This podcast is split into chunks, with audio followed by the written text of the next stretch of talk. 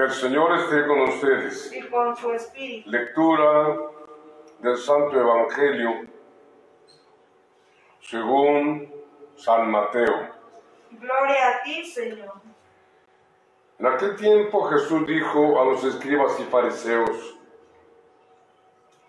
hay de ustedes, escribas y fariseos hipócritas, porque pagan el diezmo de la menta, del anís y del comino, pero descuidan lo más importante de la ley, que son la justicia y la misericordia y la fidelidad. Esto es lo que debían de practicar sin descuidar aquello. Guías ciegos que cuidan el mosquito, pero se tragan el camello. Hay de ustedes, escribas y fariseos hipócritas, que limpian por fuera el vaso y los platos, mientras que por dentro siguen sucios con su rapacidad y codicia. Fariseos ciegos, limpia primero por dentro el vaso y así quedarán también limpio por fuera. Palabra del Señor. Gloria a ti, Señor Jesús. Hay un momento en el que Jesús, viendo cómo lo, lo, lo, lo atacan, lo agreden, lo fustigan, dice, ¿por cuál de las obras buenas que he hecho me quieren matar?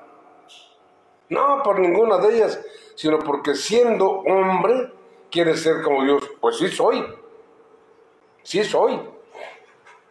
Esta es la congruencia de la vida. Qué importante es eh, lo, que, lo que hoy Jesús nos, nos invita. Nos invita y nos manda. Cuiden el interior. Cuiden el interior sin descuidar el exterior.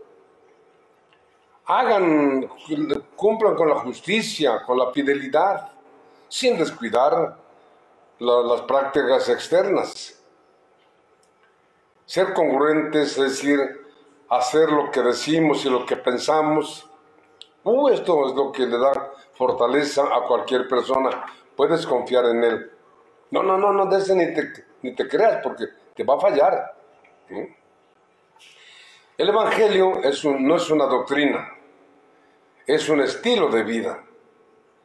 Jesús nos invita a vivir la relación de hermanos, la relación de hijos de Dios, la relación de ciudadanos. Denle al César lo que es del César, cumplan como ciudadanos y denle a Dios lo que es de Dios y cumplan también como hombres religiosos.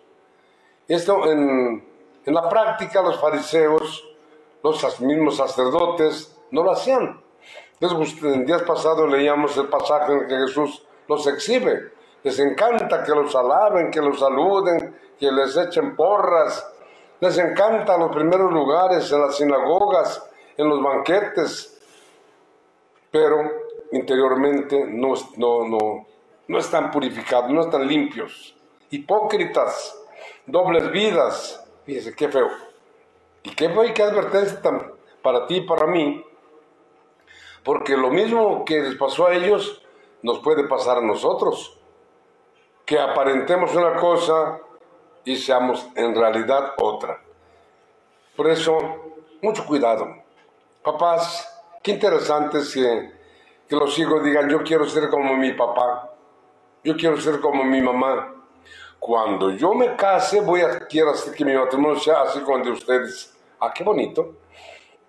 Porque también hay, hay carencia de, de, vocaciones sacerdotales, religiosas. Pues sin duda también. Porque no se les antoja nuestra forma de vivir, nuestra forma de actuar. Por eso, mucho cuidado con las autoridades también, que imponen cargas, imponen impuestos, imponen esto, imponen otro, y no se purifican a sí mismos. Todo el que está al frente de un grupo social tiene una tarea mucho importante, tiene que ser modelo, Tenemos que ser modelo de nuestros dirigidos, de nuestra comunidad. Por eso, hoy que celebramos a San Luis Gonzaga, San Luis Rey de Francia, San Luis Rey de Francia, estamos en la oración que pasó del gobierno temporal a la gloria del reino celestial. Concédenos por su intercesión que por el desempeño de nuestros deberes temporales busquemos tu reino eterno. Hoy también celebramos a San José de Calasanz, el fundador de los padres escolapios, que está en la iglesia de consolación de Carlos Gracida. Invoquémoslo. ¿Quién fue San José de Calasanz? Un educador. ¿Y qué hace el educador? Ayuda a que el, alumno desarrolle, desarrolle sus cualidades, sus virtudes, lo bueno que tiene. No solo, la, no solo forma la cabeza, forma el corazón, forma la, la conducta, la vida social.